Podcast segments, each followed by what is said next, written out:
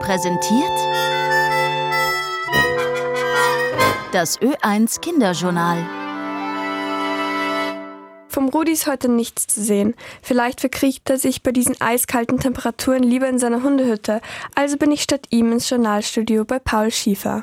Hallo Rosalie. Hallo Paul. Ihr habt ja in den Journalen in den letzten Tagen viel aus den USA berichtet, zum Beispiel über den Ex-Präsidenten Donald Trump. Wieso ist denn das jetzt wieder so interessant? Ja, das hat mehrere Gründe. Der wichtigste ist natürlich, dass Donald Trump wieder Präsident werden will. Anfang November finden die Präsidentschaftswahlen in den USA statt. Und in den USA ist es nicht so wie bei uns, dass der Wahlkampf erst relativ kurz vor der Wahl beginnt, sondern es gibt sogenannte Vorwahlen. Das ist eine Art Wahlkampf und Ausscheidungsverfahren innerhalb der großen Parteien. In den USA sind das die Demokraten auf der einen Seite und die Republikaner auf der anderen Seite. Bei den Demokraten ist klar, dass Joe Biden wieder antritt, der ist ja jetzt Präsident, aber bei den Republikanern gibt es gleich mehrere Kandidaten und einer davon ist eben Donald Trump. Du sagst also, es gibt mehrere Kandidatinnen und Kandidaten innerhalb der Republikanischen Partei, die sich da gerade ein Match liefern? Ja, genau. Und wer diese Vorwahlen gewinnt, der darf dann gegen Joe Biden in den eigentlichen Wahlkampf ziehen.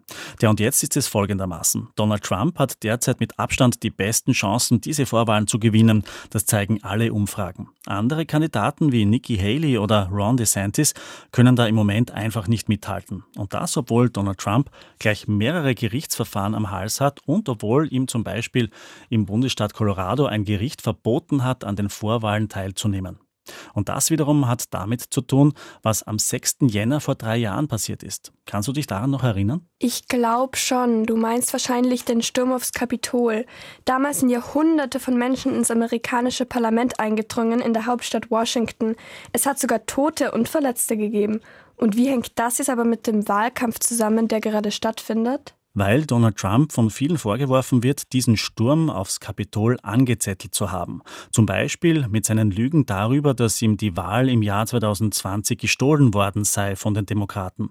Er hat auch in Reden seine Fans dazu aufgerufen, sich zur Wehr zu setzen. Und die Staatsanwälte in Colorado berufen sich jetzt auf die amerikanische Verfassung und sie sagen, Wer so etwas tut, wie Trump es getan hat, der darf nie wieder Präsident werden und auch sonst nicht mehr in der Politik aktiv sein. Und trotz all dem führt Donald Trump in den Umfragen.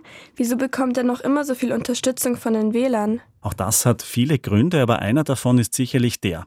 Wenn Donald Trump attackiert wird, wenn er in Bedrängnis kommt, dann versteht er es immer sehr gut, den Spieß umzudrehen. Er sagt dann, die bösen Eliten, die bösen Demokraten, die wollen einen politischen Gegner wie ihn vernichten. Und zwar nur, weil er nicht ist wie Sie, weil er sich mutig für die Interessen der amerikanischen Bürgerinnen und Bürger einsetzt. Und das glauben ihm offenbar immer noch viele Menschen in den USA. Das ist für jemanden, der in Europa lebt, ganz schön schwer zu verstehen.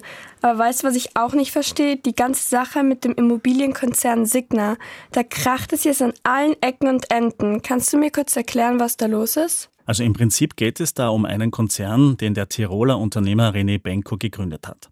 Seine Manager haben jahrelang Immobilien, also Häuser oder Wohnungen gekauft und auch bauen lassen, und zwar mit Geld, das ihnen andere Menschen gegeben haben. Diese Menschen wollten mit diesem Investment, so heißt das, wenn man Geld anlegt, noch mehr Geld verdienen. Sein Immobilienreich ist dadurch gewachsen und gewachsen, auch weil der Markt dafür gerade günstig war. Das heißt, zum Beispiel waren die Zinsen sehr niedrig und Immobilien waren als Investment sehr gefragt. Dann aber ist der Ukraine-Krieg gekommen, die Teuerungswelle, also die hohe Inflation und die Zentralbank hat die Zinsen erhöht. Und das hat das Immobilienreich von René Benko ins Wanken gebracht.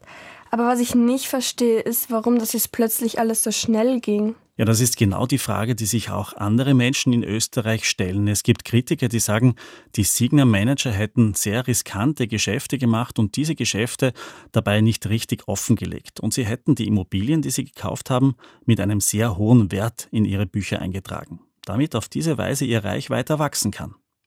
Aber eines ist auch klar, das letzte Kapitel ist in dieser Signer-Geschichte noch lange nicht geschrieben.